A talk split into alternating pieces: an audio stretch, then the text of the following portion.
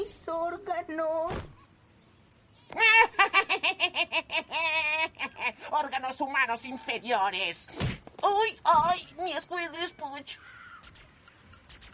Y en esta ocasión, damas y caballeros, en estos días de Día de Muertos de Halloween, pues vamos a estar hablando de una de las obras de horror más significativas de los últimos años y quizás no sea la más conocida de su autor Junji Ito, pero sí es una de las más emblemáticas. Y estamos hablando de Gio, este manga publicado originalmente en Japón con el nombre de Gio Ugomeku Bukimi, que significa peces retorciendo espontáneamente, viene siendo un manga de horror seinen escrito e ilustrado por el mangaka Jinjo Junji Ito. Quien no conozca a Junji Ito, pues viene siendo un artista del manga del género del horror, nacido el 31 de julio de 1963. Algunas de sus obras más notables incluyen Tommy, una serie de una serie que narra las crónicas de una joven inmortal que impulsa a sus admiradores a la locura. También tenemos Uzumaki, que es una serie de tres volúmenes en una ciudad poseída por la maldición de los espirales. Obviamente Gio, una historia eh, narrada en dos volúmenes donde los peces son controlados por la cepa de una bacteria autoconsciente llamada el hedor de la muerte y también reconocido por Black Paradox, historia de la cual ya hablamos en este podcast y que viene siendo una historia relatada en un solo volumen de sobre cuatro jóvenes que se conocen en un sitio de internet y pactan un suicidio colectivo. Algunas de sus obras también incluyen Hyofu Manga Collection, que es una colección de diferentes historias cortas, entre las que destacan Suoshi, el diario de las delicias, y el diario gatuno de Junji Ito, John Moo. Este es un autor que desde muy joven se inspiró por los dibujos tanto de su hermana mayor como con los de Kazuo Mesu. Ella comenzó a escribir y dibujar manga como un hobby mientras trabajaba como técnico dental en la década de los noventas. Para 1987 se presentó con un relato corto de Gekan Halloween que ganó una mención honorífica en el premio Kazuo Mesu que es algo así como uno del premio del jurado. Además de Kazuo Mesu, Ito ha citado a Hideshi Uino, Furuka Shinichi, ya entre varios más, como eh, Edgar Allan Poe y H.P. Lovecraft como sus principales influencias en sus obras más famosas. Algunos de los temas recurrentes de la obra de Ito incluyen el terror, sangre, personajes aparentemente normales que comienzan a actuar irracionalmente, ruptura de la sociedad, los organismos de las aguas profundas y la inevitabilidad de la propia muerte. En el universo de Junji Ito es también muy cruel y caprichoso. Sus personajes se encuentran a menudo víctimas de malévolos y malévolas circunstancias no naturales y sin ninguna razón, razón discernible. Son castigados fuera de proporción para las infracciones leves contra un orden natural desconocido e incomprensible.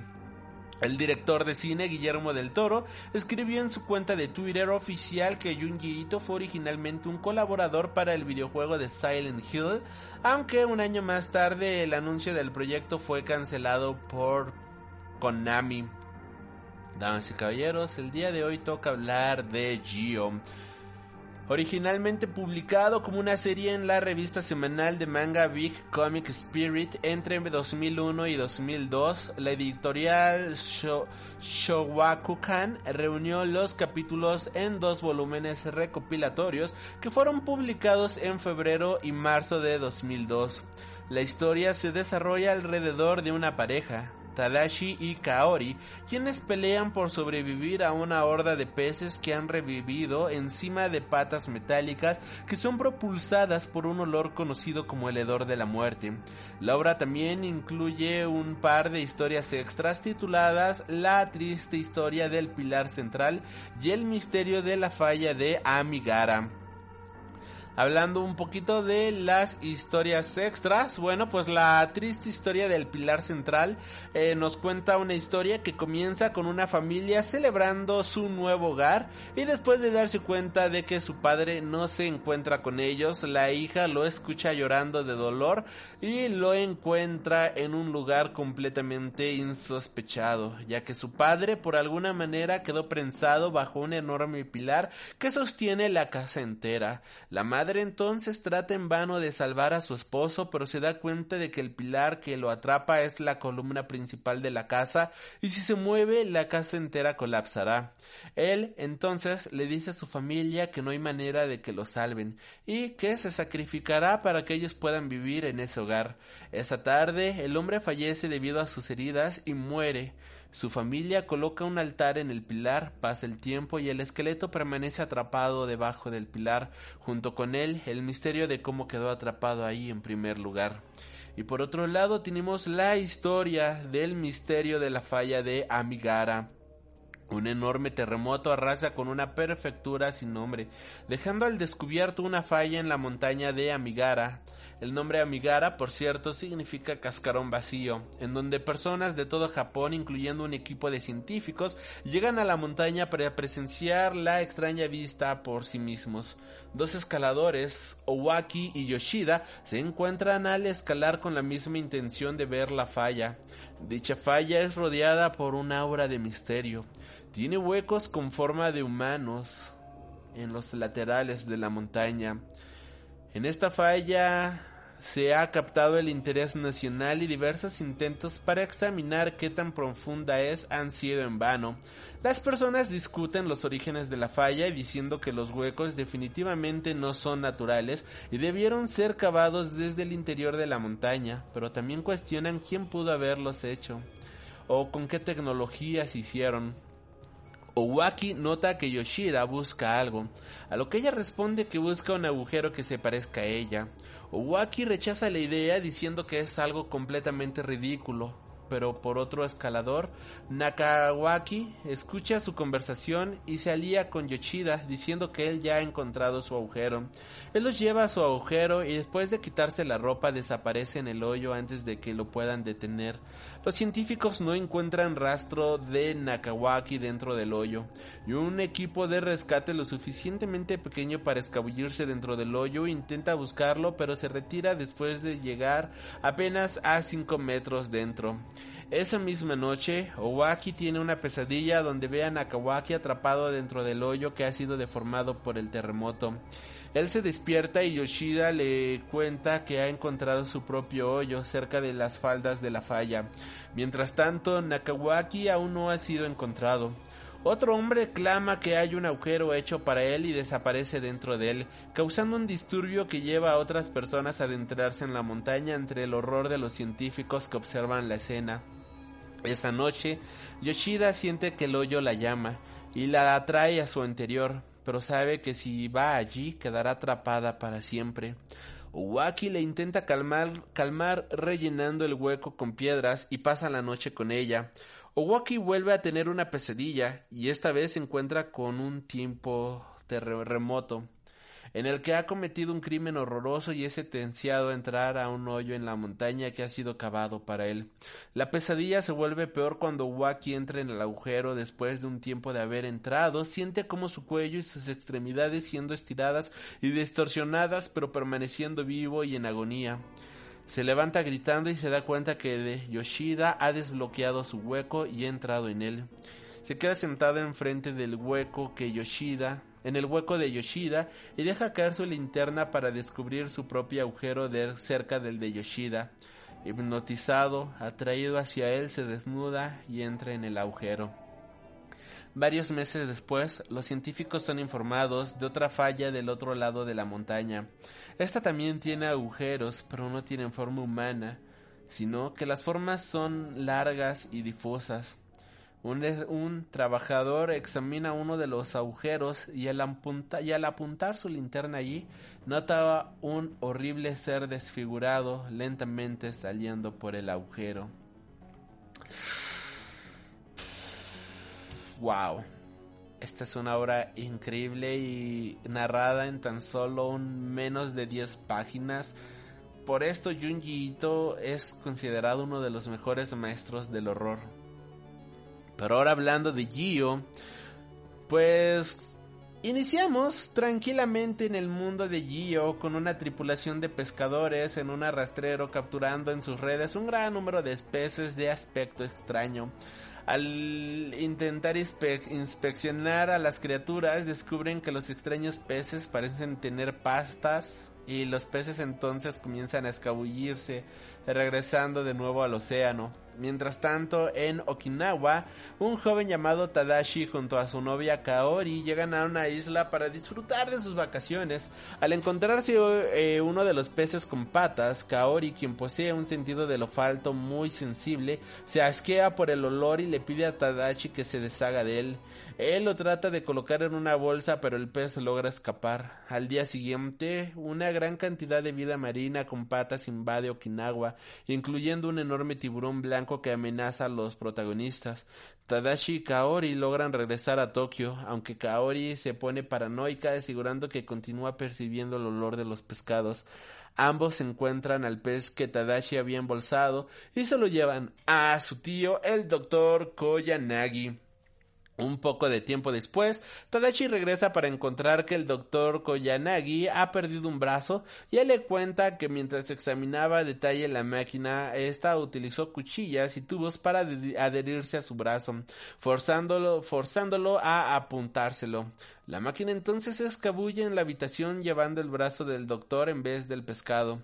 El doctor Koyanagi se encuentra maravillado por el descubrimiento y revela que el pez es el resultado de una investigación de un virus por el ejército imperial japonés durante la Segunda Guerra Mundial, en un, en un esfuerzo por darle vuelta a la guerra, el cual ha causado a, su que a los huéspedes se les produzca un hedor mortal y repulsivo. Su padre había desarrollado una máquina caminante que bombeaba el virus dentro del, del huésped y causaba que éste liberara el gas, el cual propulsaba el movimiento de la máquina. Las máquinas fueron construidas para acarrear a los, a los huéspedes, permitiéndoles acercarse y de esta manera enfermar a las tropas enemigas. Sin embargo, la fuerza aérea enemiga hundió el barco que llevaba los prototipos para las máquinas.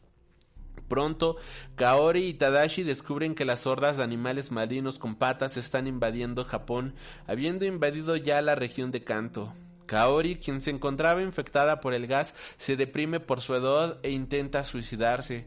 Tadashi la detiene y la lleva con el doctor Koyanagi en un esfuerzo para salvarla, pero se sumerge en un canal donde se desmaya después de ser lastimado por cientos de pequeños pie peces.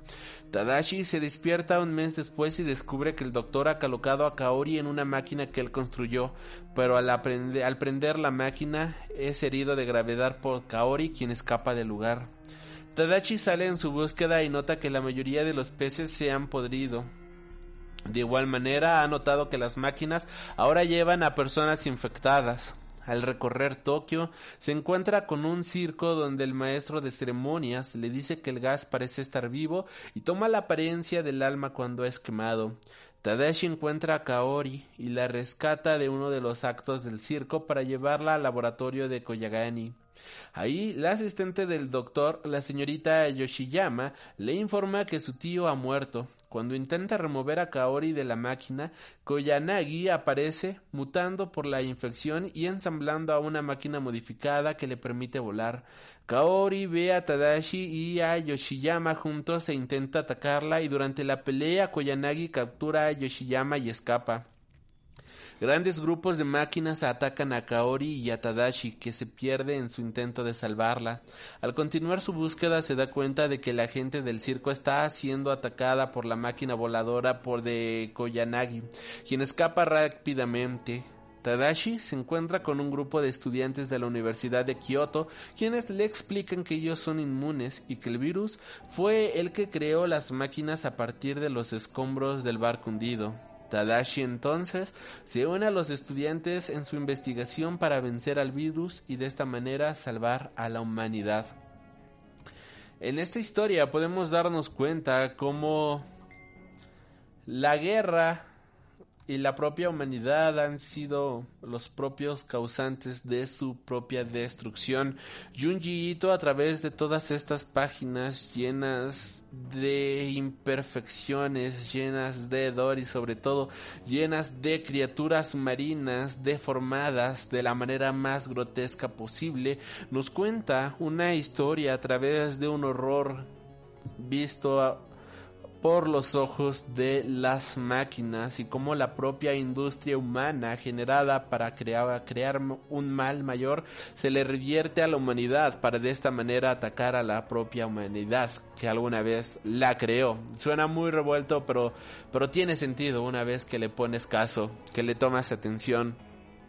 Esta es una obra de Junji Ito que critica el tema de la guerra y la critica de una manera bastante brutal, dándonos a entender que si no logramos comprender nuestras propias creaciones, la creación va a acabar, va a terminar acabando con nosotros mismos. De igual manera es una obra que alega muchísimo a la industria, es una historia que ataca por completo a todo el orden industrial que tenemos actualmente y cómo estamos desbordando, desbordados a través de máquinas y cómo nos estamos convirtiendo en una sociedad cada vez más industrializada que aboga más a la máquina que al ser humano, a tal grado de que nos estamos convirtiendo en criaturas mitad máquinas, mitad humanos, algo que ya mencionaba Alan Moore hace mucho tiempo, en el cual nos convertiríamos en una sociedad de vapor, en donde la información fuera como vapor que fluye a través de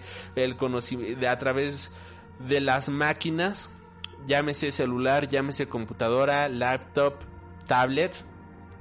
Aquí tenemos como si no logramos controlar todo lo que facturamos, nos estamos convirtiendo en seres completamente desagradables, controlados por las máquinas, que nos comienzan a podrir por adentro. Y esto se me hace una de las críticas más increíbles que puede realizar Junji para la sociedad moderna, ya que seamos muy muy honestos, absolutamente todos dependemos muchísimo de las máquinas, dependemos muchísimo de la tecnología estás escuchando esto ya sea en tu pantalla de televisión, estás escuchando esto a través de tu celular, a través de la computadora, a través de la tablet, gracias a la tecnología que esto ha sido creado. Y todo el entretenimiento que consumimos actualmente viene a través de las máquinas. Lentamente nos empezamos a despojar de todo lo que alguna vez fuera algo más humano, algo quizás un poco más natural, algo que no dependiera de una manufactura de una industrialización tan brutal y tan sagaz que estuviera condenando a la propia raza humana. El ir así, y aquí podemos ver cómo Junji Ito hace esta crítica de la máquina contra el entretenimiento de antaño. Y esto se ve reflejado con este circo. Un circo que absolutamente nadie va a ver, pero que es un circo de los horrores. Un circo que exhibe a los humanos que han sido absorbidos por estas máquinas que alguna vez juraron servir a la humanidad. Y podemos ver cómo las personas que están en este circo, que están sirviendo a un tipo de entretenimiento antiguo, se han salvado y pueden ver la realidad del monstruo en la cual se ha convertido la industria. Y esta obra, quizás al ser creada en el año del 2001 y 2002, no, no se sienta un ataque a la tecnología como lo tenemos actualmente, pero ya se sentía como un ataque hacia la industria que se tenía a inicios de este nuevo milenio, a inicios de este nuevo ciclo. Y si Junji Ito pensara esta obra actualmente, no me cansaría en dudar de que esta obra, en lugar de tener máquinas, tendría objetos como computadoras, celulares o algo por el estilo infectando a la raza humana, porque al final del día de esto se trata, de la infección a través de la industrialización que nos está consumiendo y pudriendo por adentro. La manera en la cual está desarrollada esta obra es fascinante, es un horror muy industrial como bien lo menciono, con un contexto y con un trasfondo bastante serio presentado a través de una obra que lo grotesco, damas y caballeros, hay páginas que las ves y te dan ganas de vomitar, literalmente te da asco. Es una obra que tan solo con estarla viendo, con pasar los paneles y ver cómo la humanidad se ha deformado a tal grado debido a estas máquinas, es una visión muy grotesca de lo que representa el ser humano. Es una visión realmente aterradora. Podemos ver a humanos inflados, humanos que están llenos de lo que se de lo que en este mundo se conoce como el hedor de la muerte, porque las máquinas finalmente han logrado contaminarnos y han logrado destruir por completo la esencia humana para dejarnos adentro de nosotros este hedor de la muerte. Es una obra con muchas interpretaciones, la más básica, una obra de terror, de máquinas atacando a los humanos, la más seria, pues todo lo que aquí estamos comentando. Y es por eso que Gio es una de mis obras favoritas de Junji Ito. Es una obra espectacular, dos volúmenes, bastante fácil de conseguir. Creo que es una obra de estas que todo el tiempo, de estos Everbooks que todo el tiempo están en reprints. De hecho, hay una versión que apenas recientemente encontré en la tienda de los tecolotes aquí en México, que viene siendo un compilado en pasta dura que recopila los dos volúmenes. No sé qué más incluya de extras y demás este, este compilado, pero vaya, puedes comprarlos Puedes comprar los volúmenes por separado, puedes comprar este compilado que te incluye las dos obras. Creo que es una historia bastante fácil de conseguir y es una lectura bastante obligada si te gusta el género del horror. Por mi parte esto ha sido todo por esta semana. Déjame en la cajita de, las, de los comentarios cómo se te ha hecho el programa del día de hoy. En esta ocasión no tuvimos tantos comentarios como la semana pasada. También, eh, pues quizás el tema principal no era tan atractivo para muchos de ustedes como eh, lo es para un servidor, pero eh, siempre es un placer estar aquí haciendo este programa para absolutamente todos ustedes. No me quedan más que agradecerles. Yo soy Alri. Cuídense mucho, ya sabes, usa la máscara, protégete a ti, protege a los demás. Estamos en una situación bastante delicada ahora que se viene el invierno para muchas partes del planeta, así que cuídense, protéjense usen máscara, usen careta, usen absolutamente todo para que sigamos aquí semana con semana en su podcast de Cultura Nerd. Yo soy Alri y nos estaremos reencontrando. Hasta la próxima. Has tenido el honor de escuchar Freak Noob News, tu programa de cultura geek.